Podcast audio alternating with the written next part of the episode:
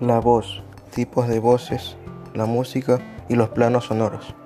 La expresión oral forma parte de la lingüística verbal y a través de ella el hombre puede comunicar un sinnúmero de mensajes y transmitir ideas, emociones, entre otras cosas. Existen tres tipos de voces. La voz del hombre, que se caracteriza por ser el timbre más fuerte.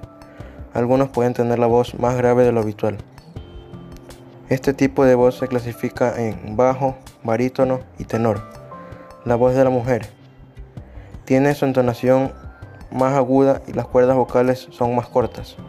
La voz de la mujer se clasifica en contralto, mesoprano y soprano. También tenemos la voz infantil.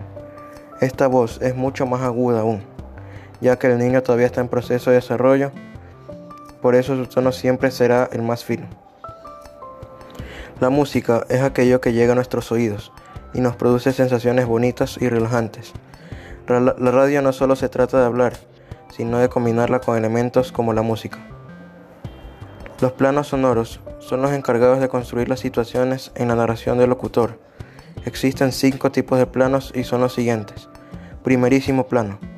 Es cuando el mensaje llega claro, conciso y preciso. Primer plano.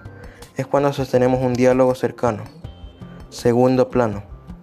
Sucede cuando se le baja el volumen al micrófono para darle primer plano a la música. Tercer plano. Ocurre cuando no hay intensidad en el sonido de la reproducción. Plano a fondo. El sonido más leve es el que se lo considera como plano a fondo. Es apreciado por el oído, pero no es el protagonista. Es un complemento para la narrativa del locutor.